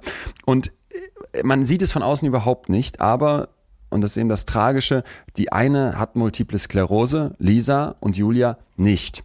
So, Multiple Sklerose ist im Prinzip ein Angriff vo- vom Menschen auf sich selbst, ne, das ist eine Autoimmunerkrankung, fehlgeleitete T-Zellen machen sich selbstständig und greifen dann die Nervenbahn an. So, und der Punkt ist, jeder hat diese aggressiven T-Zellen, aber normalerweise verharren die in so, einem, in so einer Art lebenslangem Schlafzustand, ja. Und nur wenn die dann bei manchen geweckt werden, dann werden die eben zur tödlichen Waffe. Und jetzt war man lange nicht klar, was ist es denn, was die, was die T-Zellen aus diesem Schlaf Ja, reißt. ja. Und es war immer schon klar, die Gene spielen eine Rolle. Aber bei eineiigen Zwillingen, wie jetzt Lisa und Julia, sind ja die Gene im, im Prinzip gleich. Und jetzt will man wissen, warum ist Lisa krank und Julia nicht? Und daran forscht also ein Team von Wissenschaftlerinnen und Wissenschaftlern der Uni Mün München. Und die haben das mit mehreren Zwillingspaaren gemacht. Und jetzt gehen die, gehen die hin. Und da kommt jetzt eine unglaublich spannende Verbindung zwischen Menschen und Tierversuch, wo du jetzt merkst, Ja, Kausalexperimente kannst du nicht immer einfach so machen. Da musst du manchmal dann auf die jetzt armen Labormäuse zurückgreifen, weil man da sagt, komm, an denen kannst du es ja machen. Da werden dann total sterile Labormäuse gezüchtet, die sogar per Kaiserschnitt geboren werden. Kannst du dir vorstellen, was für ein Aufwand, weil man Ja. überhaupt keine Bakterien in, in deren Organismus möchte. Also man möchte die so, so blanko wie möglich. Und diesen Blanko-Lebewesen wird jetzt die Darmflora von Lisa und Julia injiziert. Und das Krasse ist jetzt, dass fast 100 Prozent der vorher gesunden, gesunden Mäuse nach der Übertragung der MS-Darmflora an Hirnentzündungen leiden, die typisch sind für diese Nervenkrankheit. Das ist doch eine Sensation, oder? Das ist, eine, das ist eine Sensation. Das ist eine Sensation und das ist eben etwas, wo auch hier, Achtung, jetzt natürlich wieder einiges zu kritisieren ist. Wir bitte vorsichtig sind. Es geht jetzt hier erstmal um Mäuse. Ne? Ja, wir ja, wir ja. bestimmt noch jede Menge Kilometer Forschung gehen müssen. Aber grundsätzlich erstmal festzustellen, ey, über deine, über deine Darmflora Was ein Ansatz. kann sowas scheinbar, äh, oder ich will es nochmal anders formulieren, ich formuliere es bewusst nochmal vorsichtiger, über deine Darmflora scheint es Zusammenhänge geben zu können, ne, zu solchen Themen wie Multipler Sklerose. Das ist, das ist einfach erstmal, das ist einfach erstmal krass, weil diese Darmflora, kommen wir gleich zu, hängt eben massiv auch davon ab, was du isst, wie du dich ernährst. Und bevor jetzt Ja. irgendwie denkst, dass immer ein Vorwurf direkt ist, ne, an irgendwelche Menschen, die, die, die dann betroffen sind, wie jetzt zum Beispiel Lisa von Multipler Sklerose, auf keinen Fall. Ja, so, weit, ja. so weit können wir eben noch lange nicht gehen, dass man einfach sagen kann, ah, hast dich schlecht ernährt, dadurch ist deine Darmflora außer, außer Bahn geraten und deswegen hast du jetzt Multiple Sklerose bekommen. Um Nein, Gottes aber der Willen. Ansatz, Aber, genau. dass, es, dass es da was gibt Ja. in den äh, Fäkalien äh, und dass man das vielleicht irgendwann äh, extrahieren kann, Ja. das ist doch das, was Hoffnung macht, oder nicht? Ja. Oh, Das ist das, was Hoffnung macht. Und da kommen wir zum nächsten Punkt. Ich hatte es schon angekündigt. Stuhltransplantation. Wer jetzt gerade beim Frühstück ist, vielleicht kurz skippen, Triggerwarnung. Das ist wirklich ekelhaft. Ähm, wir haben hier schon drüber gesprochen, deswegen hoffe ich, sind alle langsam so ein bisschen hart gesotten. Es geht darum, dass ich tatsächlich den Stuhlgang von Spenderinnen und Spendern nehme, den so ein Stück weit natürlich bereinige, also muss jetzt nicht direkt die Kacke essen, aber im Grunde genommen versuche ich das dann in, in Kapseln zu pressen und dann Ja. Menschen mit verschiedensten Arten von Problemen, das sind zumindest die ersten Untersuchungen, die jetzt gerade laufen, gebe, um dann zu gucken, was macht das mit euch. Und da gibt es zum Beispiel eine Fallstudie von Tony, der Name ist geändert, der, dem es wirklich richtig lange, richtig dreckig ging mit einer bipolaren Störung und der dann Ja, sagt, es war dann das erste Mal in 27 Jahren, dass er sich normal fühlt. Was, was für ihn sehr seltsam war, ne? Der eben. Also nach dieser Behandlung. Nach dieser Behandlung. Der hat also Ja. im Prinzip eine fäkale Mikrobiota-Transplantation bekommen, die seinen Zustand drastisch verbessert hat. Und ich nochmal, das sind erste Untersuchungen. Wir sind noch lange nicht da, dass man jetzt sagen kann, kannst jetzt in die Apotheke gehen und fragen, sag mal, wie weit seid ihr denn da mit diesen Stuhltransplantationen? Es sind, erste Studien und vorsichtig jetzt auch, Ja. wenn sich jemand zu viel Hoffnung macht. Es muss jetzt, muss jetzt erstmal, erstmal noch weiter, weiter untersucht werden, aber grundsätzlich geht da halt richtig viel ab. Ja. Und das finde ich halt, das finde ich halt Das- erstmal krass, dass du das Sensationell. oder dass du feststellen kannst über das, was ich dir in deinen Darm reingebe, gezogen von jemand anderem, der gesund ist, Ja. kann dann bis in dein bis in dein Hirn hochwirken. Das ist so ein Hammer. Ja. Da gibt's eben dann auch weitere Untersuchungen. 2022 ist nicht lange her, hat ein Schweizer Team dann mit Depressionssymptomen gearbeitet, experimentiert bei zwei Frauen, die sich vorübergehend verbesserten, nachdem, nachdem die sogenannte Capsules bekommen haben, ne? diese, diese Kotkapseln mit dem gesunden Stuhl von Spendern, von gesunden Spendern. Und im Grunde genommen geht's jetzt also darum, dass ich sage, dieses Darmmikrobiom, was einfach ein, ein Bereich in deinem Körper ist, der groß ist, wo aber Millionen völlig fremde Lebewesen in dir leben, dass das eine Rolle hat auf dein, auf dein Gehirn, Ja. dass das eine Rolle hat auf deine Psyche. Und das ist einfach, einfach so zentral, weil wir uns klar machen müssen, dass diese, diese Mikroben, diese kleinen Lebewesen in dir drin, dass die Auswirkungen auf deinen Stoffwechsel haben, dass es da um Tryptophan geht, womit wiederum die, die Serotoninsignalisierung äh, moduliert werden kann in manchen Fällen, dass es um Dopamin geht, Noradrenalin, GABA, Acetylcholin, die alle von diesen Mikroben synthetisiert werden können. Und äh, du hast sie eben schon angesprochen, diese Verbindung zum Hirn. Es gibt noch den sogenannten Vagusnerv. Das ist im Prinzip eine, ich sage jetzt einfach, Ja, einfach ja. eine Datenautobahn quer durch deinen Körper. Und auch da können diese Mikroben im Prinzip anklopfen und sagen, ey Leute, hier läuft was nicht und eine Message nach oben geben. Und das finde ich einfach so, so, so, so spannend, dass du halt merkst, ey, was in deinem Darm landet, wirkt in deinen Kopf wieder hoch. Womit für Ja. mich das Thema Essen und Psyche eben so eine völlig andere Dimension bekommt, als ich stehe vorm Spiegel nach, nach dem Sommerurlaub, wo ich vielleicht in Italien ein bisschen zu viel gesnackt habe und jetzt merke, ey, mir gefällt meine Figur nicht. Verstehst du, was ich meine? Total. Ich äh, wollte nur noch mal zwischenfragen. Es müsste doch wahnsinnig daran geforscht werden, also mit einem Riesenaufwand, wenn man äh, schon als Spiegeltitel Volkskrankheit Depression zum Beispiel hat. Ja. Dann müsste ja so viel Energie, so viel Budget, so viel äh, Anstrengung in dieses Thema fließen. Ist das so?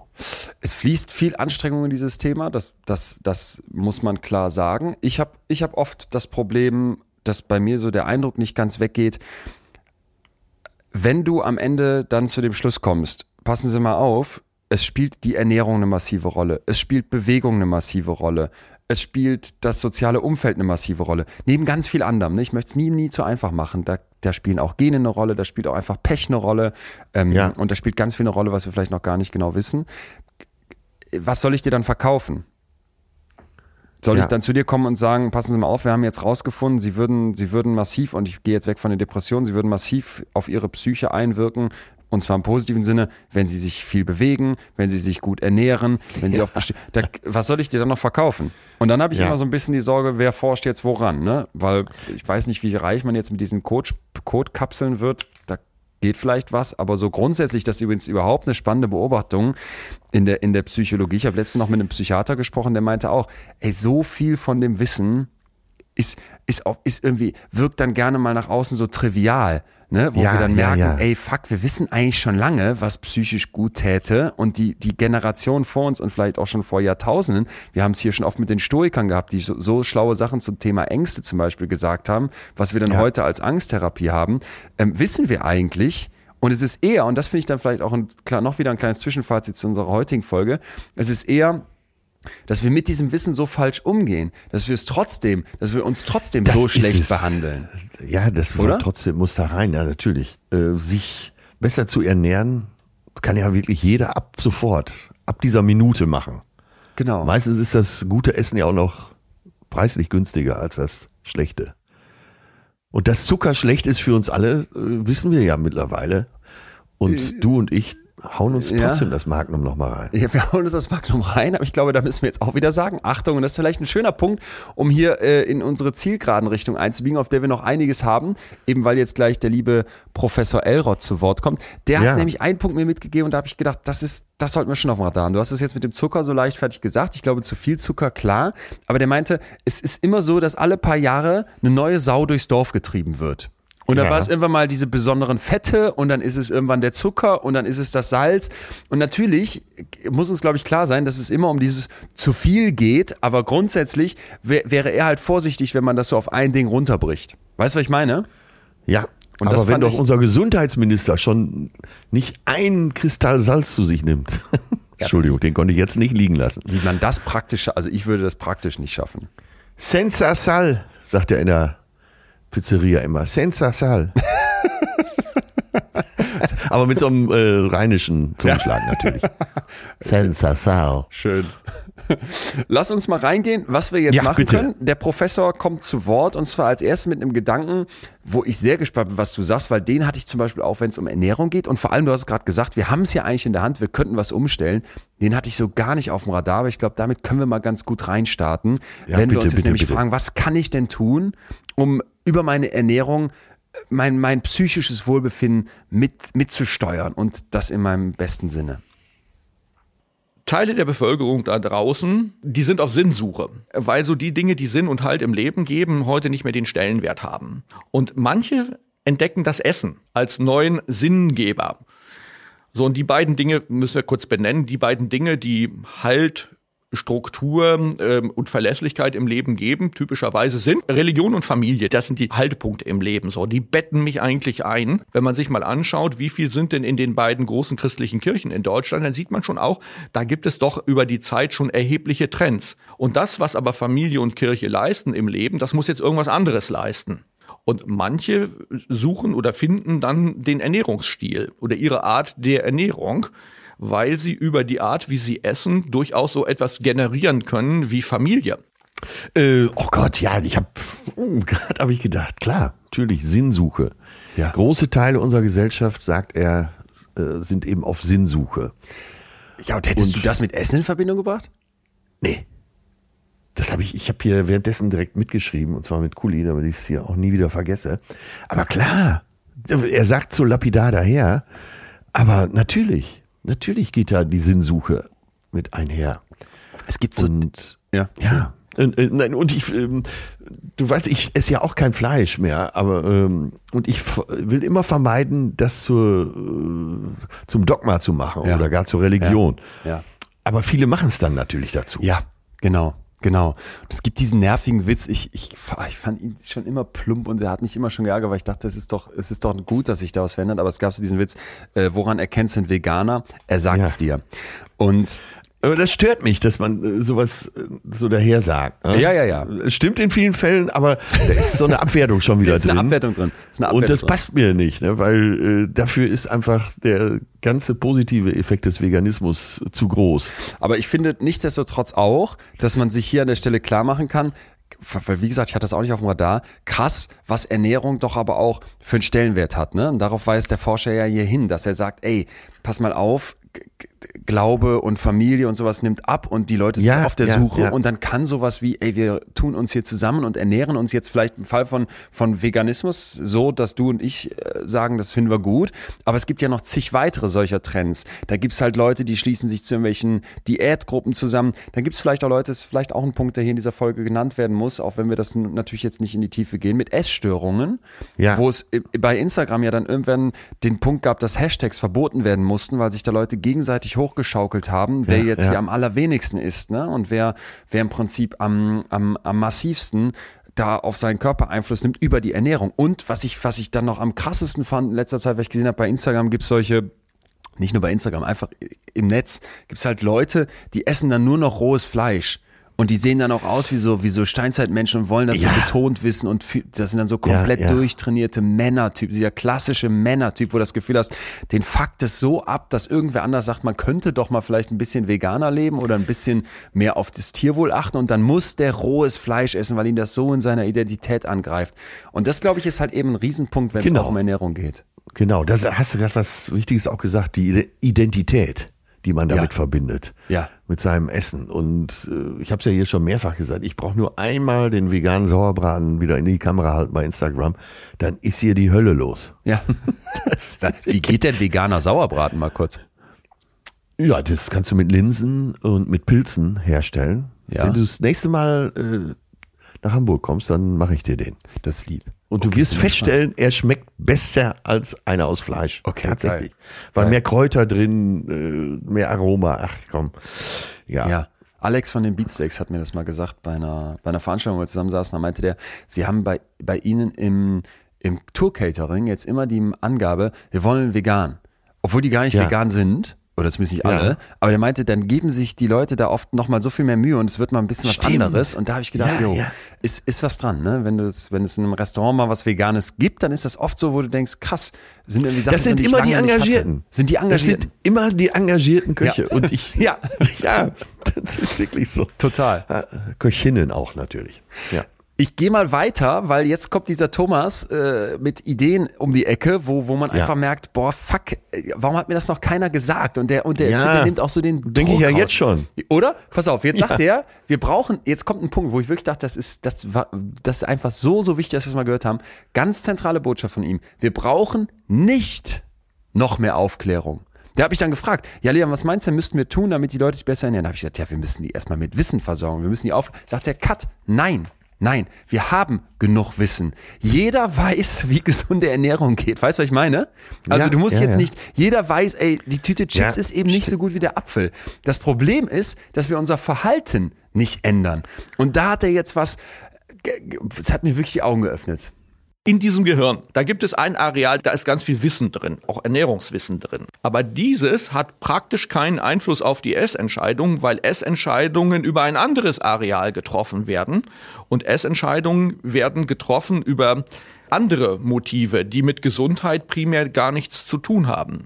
So und eins der Motive, das ist das hedonistische Motiv, das ist das wichtigste Motiv. Aber es gibt ein anderes Motiv, das ist auch ultra wichtig geworden, haben wir auch schon drüber gesprochen. Das ist das Motiv der Moderne. Als ich Kind war, kam meine Mutter irgendwann mal und hat gesagt, es gibt was Neues im Supermarkt, eine Tiefkühlpizza. Ja, in den 70er Jahren war das. Die 5-Minuten-Terrine, das sind alles Beispiele dafür, das sind Convenience-Produkte. Und heute das zweitwichtigste Motiv beim, bei Entscheidungen fürs Essen ist Convenience. Convenience, es muss schnell und einfach gehen. Lecker und einfach und an dritter Stelle preiswert. All diese Motive, bitte schon, die haben nichts mit Gesundheit zu tun. Die steuern aber praktisch alle Essentscheidungen. Und darum ist das so widersinnig, wenn wir noch mehr Wissen reinstopfen in, sagen wir mal, in die Schublade Gesundheit, weil das beim Gros der Menschen keinen wesentlichen Einfluss auf Essentscheidungen hat. Ist, ist das nicht geil? Ja, ja, ja. Drei Punkte. Es schmeckt gut, es muss einfach sein, Convenience und es muss preiswert sein. Das, das entscheidet, da- das bestimmt unsere Essensentscheidung. Er hat dann gesagt, das sind unterschiedliche Hirnareale, da muss ich jetzt so ein bisschen sagen, ah, es gibt zumindest mittlerweile ziemlich viel Forschung, die sagt, so einfach ist es mit den Arealen nicht, aber ist mir jetzt mal egal. Der Punkt, dass wir drei so Hebel aufmachen, die bestimmen, wie wir essen und die nichts mit gesunder Ernährung zu tun haben, fand ich, fand ich total nice. Und habe mich da Ja. auch super drin wiedergefunden. Ich, ich habe mich auch direkt bei hedonistisch habe ich mich Genau, gefunden. Klar, genau. das ist mein Hauptantrieb. Äh, Genau. Ich mache mir da nichts vor. Dann äh, Convenience, ja, das äh, ja, spielt Ja. auch oft eine Rolle, weil man denkt, ja, ich habe die Zeit nicht, dann lieber schnell mal hier so einen Erasco-Beutel aufgerissen. Oder eben die Tiefkühlpizza. Das Schlimme ist, wir sind ja so dran gewöhnt an die Tiefkühlpizza, dass sie uns auch noch schmeckt in ihrer kompletten Überwürztheit. Und da sagt der Leon, das fand ich auch wieder so schön, ich habe nichts gegen eine Tiefkühlpizza.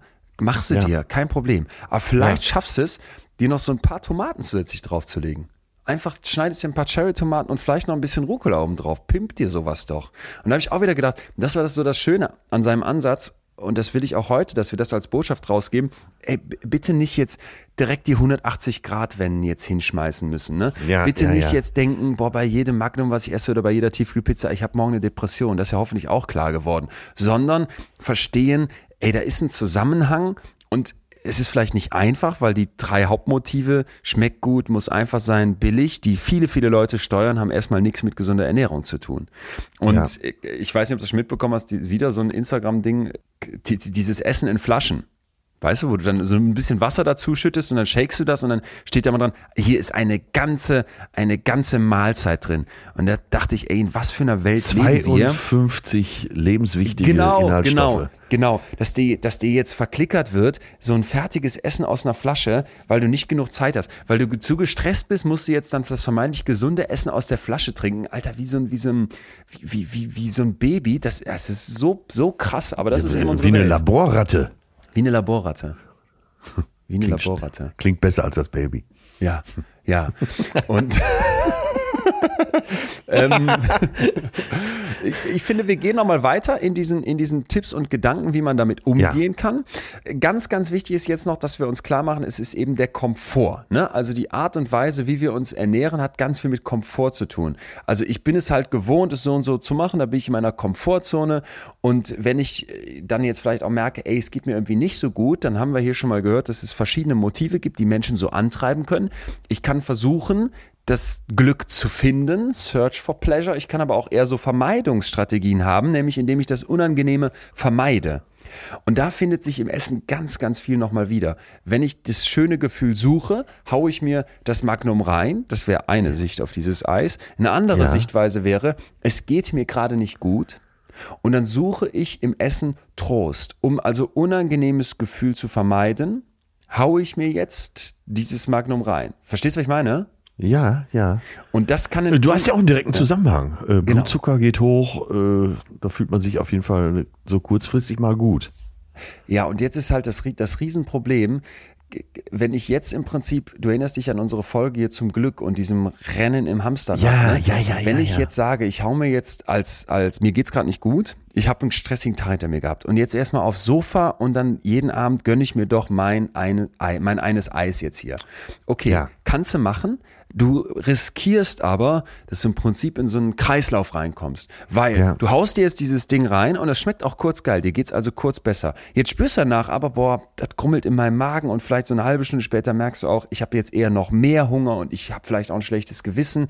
Jetzt geht's dir überhaupt nicht besser, kommen noch äh, Schuldgefühle dazu. Was könnte dagegen helfen? Ja, komm, ich mach die Chips auf. Oder so ein Glas Cola, weil das schmeckt auch kurz wieder gut. Verstehst du? Ja, ja, ja. ja. Wir wissen beide genau, wovon hier die Rede ist. Ja, genau. Und Ja. im Prinzip kommt jetzt dieser, dieser Komfort halt zustande. Und wenn ich das jetzt ändern möchte, dann muss ich mir eben klar machen, dass das am Anfang unglaublich schwierig ist. Deswegen nicht zu schnell zu viel Veränderung erwarten, sonst kann man sich nur enttäuschen, weil diese Gewohnheiten so eingeschliffen sind, dass ich die lange, lange nicht rauskriege. Beziehungsweise, dass ich mich einfach darauf einstellen muss, das wird was dauern. Ich habe dann so gedacht, stell dir mal vor, du hättest jetzt irgendwie 30 Jahre lang dir noch nie die Zähne geputzt. Und dann kommt Ja, einer und sagt, ja. ey, pass mal auf, morgens einmal und abends einmal. Ist nicht, muss nicht lange machen, aber das, das wäre wichtig. Was wäre das für eine Challenge? Andersrum, wenn du jetzt, ich weiß nicht, wie es dir geht, aber wie ich jetzt seit äh, 33 Jahren dir jeden Tag die Zähne putzt, das ist so ganz selbstverständlich. Und das fällt ja, einem ja auch nicht wirklich die schwer. Challenge, das wegzulassen. Genau. Mir kommt nur gerade in den Sinn, dass, äh, frag mal die ganzen äh, praktischen Ärzte in Deutschland. Äh, eine Freundin von mir macht gerade ihren Facharzt in Aachen. Das heißt, die muss teilweise auch Sprechstunde machen. Ja. Und die kommt manchmal nach Hause und hat den Glauben an die Menschheit verloren. Jo. Jo. Da sitzen Männer, äh, Gott. die quasi direkt auf ihren Herzinfarkt zusteuern und sie sagt, ähm, lassen doch wenigstens abends den Alkohol weg, die zwei, drei Flaschen Bier. Und da sitzen erwachsene Männer, teilweise auch Entscheider, die sagen, nee, kann ich nicht. Wollen Sie mir Ja. das auch noch nehmen? Ja, können wir jetzt, könnten wir jetzt drüber schmunzeln oder vielleicht sogar. Äh, Ja, aber das zahlt doch äh, lachen, das ein, was äh, Dr. Elroth sagt. Das sind eben nicht rationale richtig, Entscheidungen. Richtig, genau das. Und es ist nicht, und es ist nicht einfach. Das ist mir nochmal so wichtig. Vielleicht, wenn man diesen Punkt aufgreifen will, du lebst in einer fordernden Welt, du lebst für viele in einer überfordernden Welt.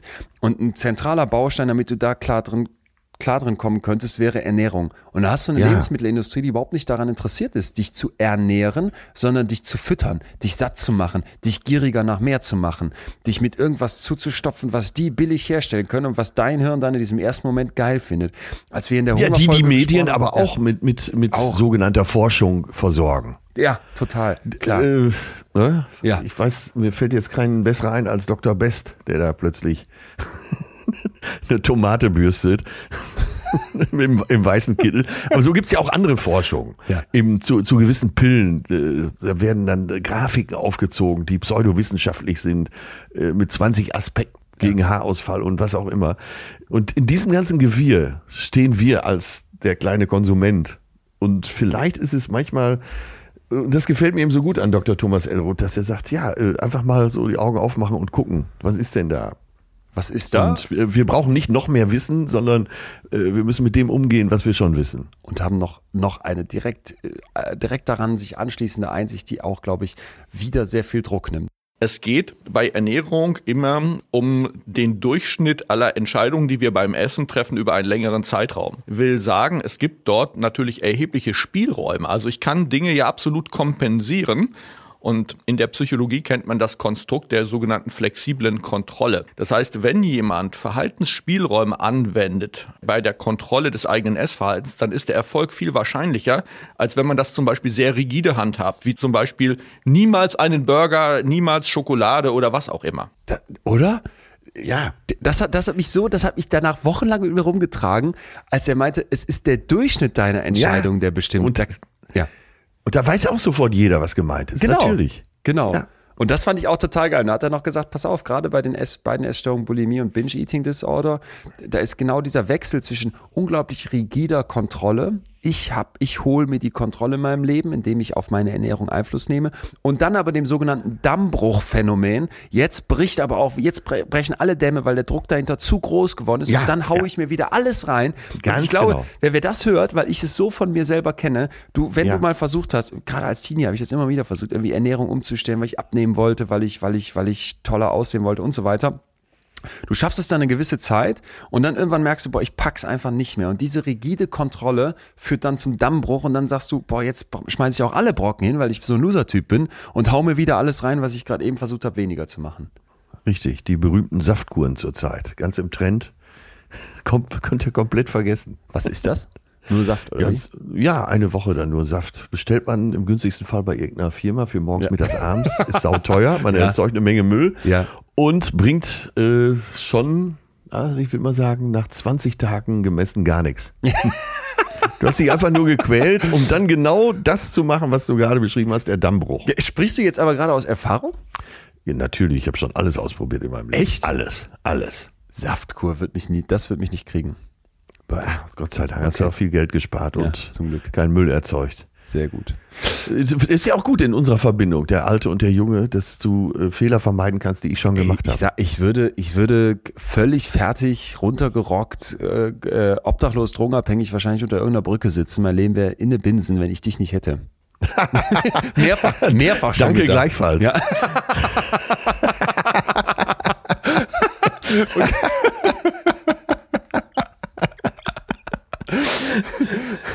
Wir lassen den Thomas nochmal was sagen, was ich auch sehr schön fand, wo ich so dachte, hm, das klingt erstmal sperrig, weil der Deutsche, zumindest wenn es um mich geht, der hat keinen Bock, jetzt irgendwas kontrollieren, aufschreiben. Ja, doch, hat der Deutsch vielleicht schon, aber ich so zumindest habe keinen Bock, irgendwas zu kontrollieren und messen zu müssen. Aber er hat was gesagt zum ähm, Beobachten, zur Selbstbeobachtung. Was du misst, verändert sich und das fand ich nochmal einen schönen Gedanken. Beim Essen zum Beispiel Protokoll führen, also ein klassisches Ernährungstagebuch, etwas, was sich etwas vielleicht anachronistisch anhört, aber es gibt ja auch die moderneren Varianten, die heißen dann Ernährungs-Apps. Das ist eine Möglichkeit, indem ich einfach aufschreibe, was ich tue oder indem ich das in einer Ernährungs-App einfach alles wunderbar eintrage. Oder das ist die Minimalvariante. Dann sage ich unseren Patienten immer, wenn, wenn sie sagen, oh, das ist irgendwie, ich habe keine App oder in diesem Tagebuch das eintragen.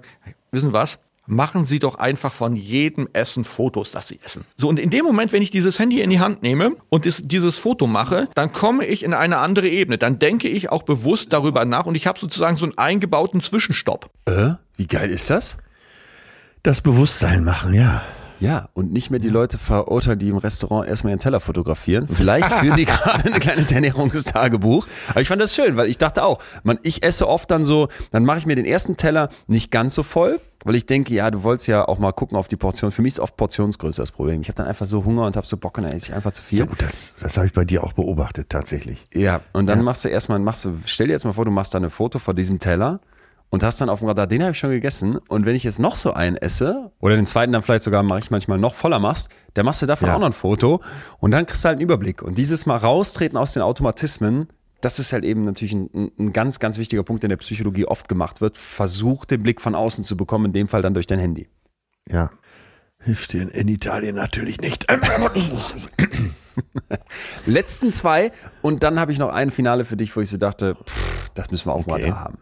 Wenn die Ernährungswissenschaftler versuchen zu messen, was Menschen essen, dann erleiden sie ständig Schiffbruch. In der Woche, in der sie aufschreiben, führt das Aufschreiben dazu, dass sie ganz anders essen. Dann kriegt man solche Daten raus wie in der nationalen Verzehrsstudie, die Deutschen essen 1800 Kalorien pro Tag.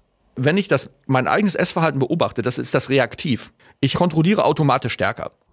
Und das ist halt eben die Idee, ne? In dem Moment, Ja. wo ich anfange zu messen, wo ich drauf gucke, passt ganz gut zu unserem Ernährungstagebuch, gehe ich viel, viel bewusster damit um. Und ich glaube, das ist auch vielleicht heute nochmal kurzes Zwischenfazit vorm Ende, ein, ein ganz zentraler Punkt. Wenn du es einfach so schleifen lässt, wenn du es einfach so laufen lässt, dann wunder dich bitte nicht, wenn du über dein Essen deine Psyche angreifst, im Zweifel richtig kaputt machen kannst, sondern es ist eben zentral, dass du bewusst drauf achtest und damit umgehst. ja, ja. Ja. Ja, und äh, das wissen wir. Und jetzt ging es ja eben im letzten Beitrag darum, wie kriegen wir das noch stärker in unser Bewusstsein, in unser tägliches Bewusstsein. Ja. Darum geht's. Und das sind äh, Tipps, mit denen man wirklich was anfangen kann.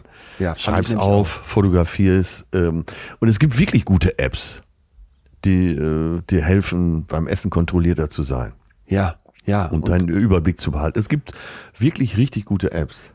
Genau. Ja, und ja. und dann vielleicht, wenn man sich nochmal bewusst macht, das fand ich noch so einen schönen Gedanken, was er meinte, was wirklich ein Gamechanger ist. Das hatte ich dir nämlich auch damals erzählt, wo er so meinte, es gibt einen Punkt, wo die Leute es wirklich dann schaffen, besser zu essen, wo sich was, für- wo sich was, wo sich was für die tut. Und zwar nicht nur auf das Essen selbst bezogen, sondern auch so grundsätzlich. Und da habe ich gedacht, yo, das ist selber kochen. Das ist es. Das hast, hast du ja letztens schon mal hier reingeworfen in unserem Eingangsteil.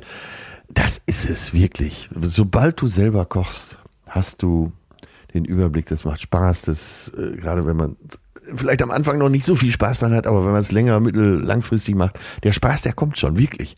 Das ist so. Und äh, du weißt ganz genau, was du zu dir nimmst. Das ist toll. Und es ist ja nicht nur das, auch da wieder im Zweifel sparst du. Plus, sagt der Thomas Elrod, es hat oft noch diese soziale Komponente. Ne? Das merke ich nämlich auch. Wenn ich dann jetzt schnell was essen möchte, dann gehe ich los und snack mir hier so eine Box rein oder halt eine, eine Pizza. Wenn wir jetzt sagen, wir kochen selber in der WG, dann führt das viel öfter dazu, dass wir dann in so einem Moment zusammen da sitzen. Und dann ist es so ein soziales Lagerfeuer. Ja, Und es ist ja. in dieser Welt, wo so viel alleine läuft, wo so viel vor Screens abläuft, wo so viel im Homeoffice abläuft, finde ich einfach ein Punkt, den man nicht vergessen darf. Dieses Zusammenessen ist eine unglaubliche, ist ja auch eine unglaubliche kulturelle Institution. Unbedingt. Und es macht dir ja ganz einfach auch ein gutes Gefühl. Genau. Das, was du eben beschrieben hast mit äh, dem Snickers, mit dem Magnum, mit der Tüte Chips, dass du so kurzfristig dich hochpusht, äh, das schafft so eine Runde ja langfristig. Ja. Du hast vielleicht für den Rest des Tages einfach auch ein gutes Gefühl. Ja, ja. Und da, da vielleicht der allerletzte Gedanke, weil das sagte der äh, Ernährungswissenschaftler hier eben auch. Es ist kein Hexenwerk. Es ist eher andersrum. Wir müssen weg vom Hexenwerk Lebensmittelindustrie. Wir wissen, das hat er uns ja beigebracht, wie wir uns gesund ernähren müssen. Es geht nicht um mehr Wissen, sondern es geht, und es geht auch nicht um irgendeine spezielle Diät, die jetzt die psychische Gesundheit optimiert, sondern es geht vor allem darum, dass ich mich, dass ich mich vielfältig ernähre, dass ich diesem riesen Zoo in meinem Bauch möglichst viel hinhalte, verschiedenartiges hinhalte, damit die da, Ja, damit so die in da, deinem Bauch. ja, ist es. Es ist Geil. Ja, toll, Ne? toll. Du würdest ja auch nicht in den normalen Zoo gehen und sagen, pass mal auf, liebe alle Tiere, ich habe jetzt hier Fleisch dabei, das könnt ihr euch reinziehen. Da würde irgendwie so ein, weiß ich nicht was, Ja, so ein, ja, so ein ja, Maultier sagen, bist du doof. Schöne ich esse aber Formulierung. ich esse Stroh. Und der hatte dann zum Schluss einen Tipp, wo ich wirklich wieder so dachte, Warum? Weil du hast ja eben so schön gefragt, wird da nicht massiv viel zu geforscht und kommt, äh, ist das nicht total in, interessant für ganz viele? Ja, für die Konzerne im Zweifel nicht, weil es floss am Ende bei ihm so auf einen Punkt runter. Leon, Kreta, 50er Jahre, sagt er. Ja, der sagt dann, es gab, es gab eine Untersuchung, wo man Menschen in verschiedenen Ländern verglichen hat. Und da konnte man eben zeigen, die Leute auf Kreta, die leben unglaublich lange, unglaublich gesund. Es gibt praktisch keine Herz-Kreislauf-Erkrankung damals in diesen 50er Jahren. Und der, der Hintergrund ist halt, es gibt verschiedene Faktoren, ne? vielleicht auch bessere Luft und die laufen viel zu Fuß, hat er gesagt. Es gibt einen hohen sozialen Zusammenhang, aber es gibt eben auch den Ernährungspunkt. Unverarbeitete Lebensmittel, Obst und Ja. Gemüse, Hülsenfrüchte, etwas Fleisch, aber vor allem auch Fisch direkt vor der Tür. Schon, es gab auch Milchprodukte, es gab Olivenöl und ich will jetzt gar nicht in die einzelnen Produkte reingehen, aber ich, fand das Bild so schön, oder? Kreta, Ja. 50er Jahre, es wird ja eine an, völlig andere Welt gewesen sein. Da läuft dann so ein, weiß ich nicht, so ein Bauer mit so, einem- mit so einem, mit so einem selbstgezogenen Holzwagen lang und, und bewegt sich einfach viel und die Ernährung hat, das denke ich nämlich auch oft so einen anderen Stellenwert, weil äh, das wiederum war 2005, 2006, als ich auf diesem Bauernhof gelebt habe, da hatte die Ernährung auch so einen anderen Stellenwert als in meinem Leben. Es wurde selber angebaut, es wurde geguckt, dass die Tomate oder die, die Erdbeere, Ja, wenn die eine ja. kleine Delle hatte, nicht wegkommt, sondern die wurde noch gegessen. Es wurden Hühner selber geschlachtet, da hast du dann am Sonntag, wenn es das Huhn gab, gemerkt, Alter, an so einem Huhn, das irgendwie normal aufgewachsen ist, was nicht, was, wo, wo nicht der Brustknochen bricht, so ab Woche drei, weil das so fett gezüchtet ist, da ist quasi nichts dran. Das ist ein Vogel, ne? Und da gab es eben ein kleines bisschen Huhn für alle und aber dazu Kartoffeln aus dem Garten. Und die Kartoffeln waren frittiert. Das waren geil selbstgemachte Pommes. Und dazu einen großen Salat. Und das, äh, weißt du, das war einfach so, so anders, als wie, wie ich oft esse, wenn ich in meinen Alltag so, so rumlaufe. Und das, ja, am Ende ist es einfach von der Einsicht, es ist nur schwierig in der Umsetzung. Ja, das ist es. Und dass wir nicht immer wieder auf unseren, äh, in unsere, ja, wie soll man sagen, unachtsame Ecke dann. Ja. Au- Oft aus Stress. Ja. Ja. Lieber So in Atze, meinem Bauch. Lieber Das gefällt Amigo. mir gut. Dann ähm, sind, wir, sind wir aus meiner Sicht durch mit dem Thema Ja. Essen und Psyche, zumindest für den Moment. Du hast gemerkt, wir haben es vor zwei Jahren gemacht, vielleicht in zwei Jahren, wenn es unsere kleine Runde hier dann noch gibt, da kam äh, bestimmt da wieder Neues raus, dann widmen wir uns dem vielleicht Willst nochmal. du aufhören? Willst du Schluss machen? Na, im Gegenteil. Im Gegenteil. So. Ich möchte, möchte wenig, wenig lieber mein Leben lang machen als das hier. Das Sehr hier gut. mit dir. Ich werde übrigens jetzt gleich frisch kochen. Was gibt's denn? Und da jetzt eine Fachfrage an dich. Wie viel Nutella kommt noch mal in so eine gefüllte Paprika?